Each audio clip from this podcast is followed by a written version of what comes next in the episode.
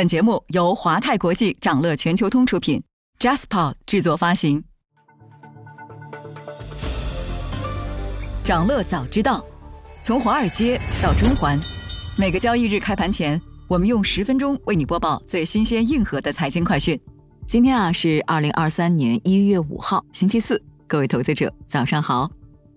苹果以需求减弱为理由，要求供应商在今年一季度减少三大产品线的零部件生产。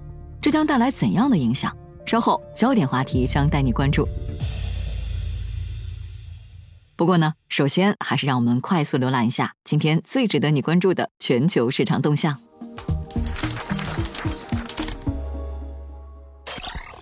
港股再度走强，科技和地产股齐发力。周三，港股延续开门红的反弹势头，三大指数高开高走。截至收盘，恒生指数和国企指数涨超百分之三。科技指数涨超百分之四点五，盘面上呢，大型科技股全线上涨，带领大势走俏。元旦新房成交回暖，内房股和物管股携手大涨，连续回调的互联网医疗股再度活跃，内险股、手游股、纸业股、教育股、电力股齐涨，苹果概念股大跌，特斯拉概念股、煤炭股逆势下跌。南下资金净流入七十一点一七亿港元，大市成交额为一千四百九十六亿港元。那对于市场近两日的反弹，分析指出，今年港股的投资环境会比去年好。美元在年中因美国衰退以及市场对降息要求的提升而明显转弱，叠加中国多重政策转向，大幅提振市场信心。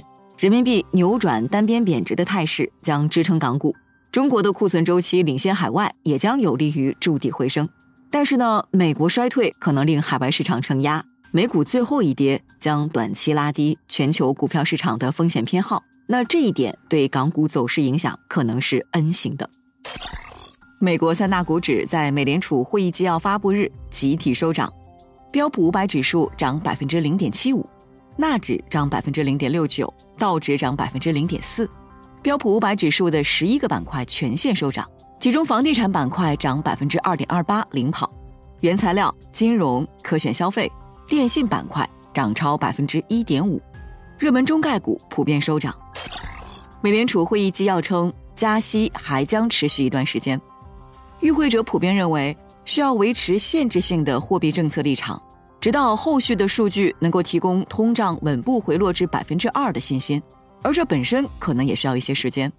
没有任何一位与会者预期，二零二三年开始降息会是妥当的行为。通胀前景的风险仍然倾向上行。并且呢，加息步伐放缓，并不表示委员会实现价格稳定的目标有所减弱。美国十二月 ISM 制造业指数连续第二个月萎缩。ISM 公布的数据显示，美国十二月制造业指数下滑至四十八点四，连续第二个月萎缩。制造业指数、新订单分项指数、产出分项指数均创二零二零年五月以来新低。美国二零二二年汽车销量下降，通用击败丰田重夺销量第一宝座。由于库存短缺，行业机构预计，二零二二年美国主要汽车制造商的新车销量和二零二一年相比将下降百分之八，较二零一六年的峰值更是下降百分之二十。那通用汽车二零二二年在美国的销量预计将增长百分之二点三，而丰田预计将下降百分之九。数据显示，出于节省加油成本的考虑。美国消费者购买电动车和混动车的意愿有所增加。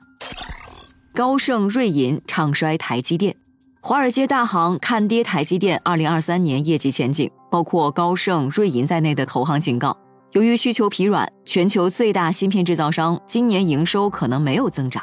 由于 AMD、英特尔和英伟达等大厂开始调整订单，台积电二零二三年第一季度的产能利用率将大幅下降。那目前市场预期。在二零二二年营收同比大涨百分之四十三后，台积电二零二三年营收同比增长将大幅放缓至百分之六点三。想了解更多新鲜资讯，与牛人探讨投资干货，欢迎进入掌乐全球通 App。掌乐全球通是华泰国际旗下自主研发的一站式财富管理平台，为全球华人投资者提供港、美、A 股及新加坡市场的股票交易、公募基金。ETF、保险、智能投顾等多元化金融产品及服务。点击节目 show notes 中的链接，现在就一键直达掌乐全球通。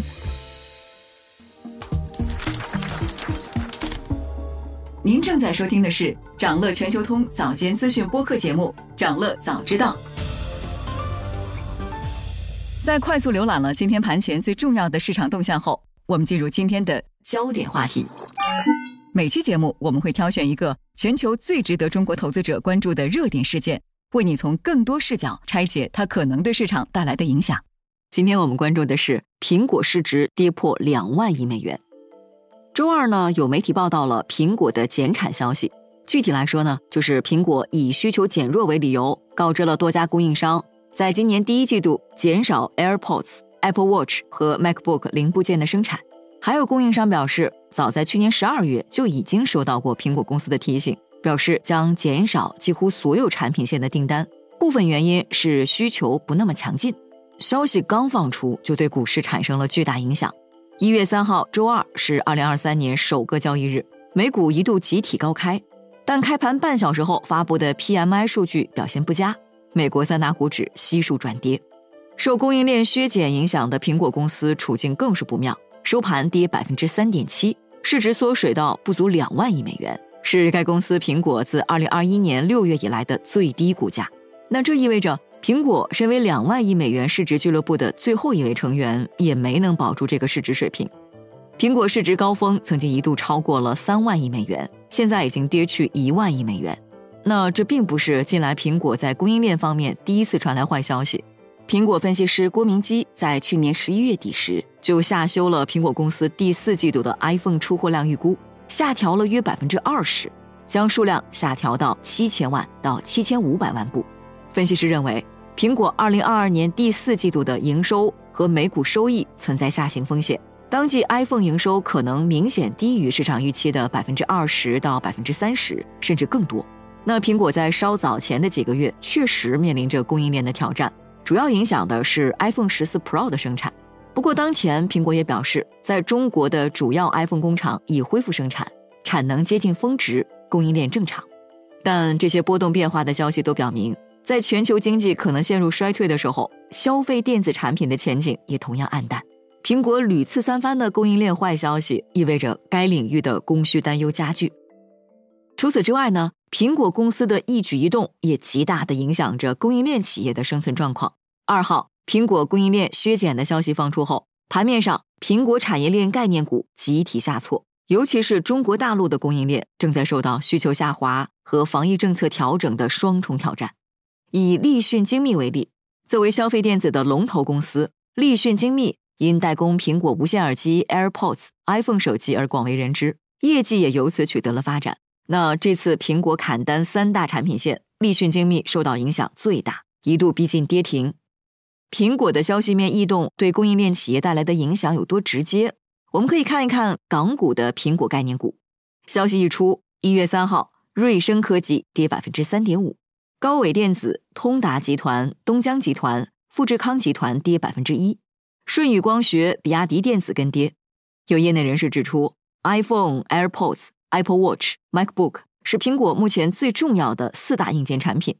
如果四大产品线都面临减产风险，显示全球消费性产品的市况比预期差。而就在去年年底的十二月二十九号，当时有消息传出，全球通货膨胀压力大。苹果有意砍 iPhone 供应链的价格保获利，计划锁定单价较高的镜头先开刀。二零二三年上半年，iPhone 十四系列部分镜头砍价幅度高达两成。在这之后，苹果概念股普跌，而苹果公司也隔夜收跌百分之三点零七，股价创约一年半新低。市场人士分析，往年新 iPhone 上市后，苹果都会逐季对零部件供应商议价，降低成本。二零二三年的一季度处于传统手机淡季，加上目前市况未明，对供应链砍价并不令人意外。不过呢，对于中国的供应链企业来说，苹果公司近年来将部分产能从中国向印度、越南等地转移，也给供应链企业带来了潜在风险。比如，苹果产业链设备生产商汇成真空就在招股书中表示，如果未来公司无法继续维持与苹果公司产业链厂商的合作关系。短期内对营业收入和盈利水平可能产生较大不利影响。那这一招股书啊，也反映了当下的市场情绪，投资者对苹果供应链的担忧仍在加剧，而且对加息放缓也失去信心。今天还有这些即将发生的日程值得你关注：美国将公布十二月服务业 PMI，十二月 ADP 就业人数、出请失业金人数；欧元区将公布十一月 PPI；英国将公布十二月服务业综合 PMI；德国将公布十一月贸易账。以上就是今天掌乐全球通、掌乐早知道的全部内容，期待为你带来醒目的一天。祝您在投资中有所斩获，我们明早再见。想了解更多新鲜资讯，与牛人探讨投资干货，现在就点击节目 show notes 中的链接，进入掌乐全球通 app。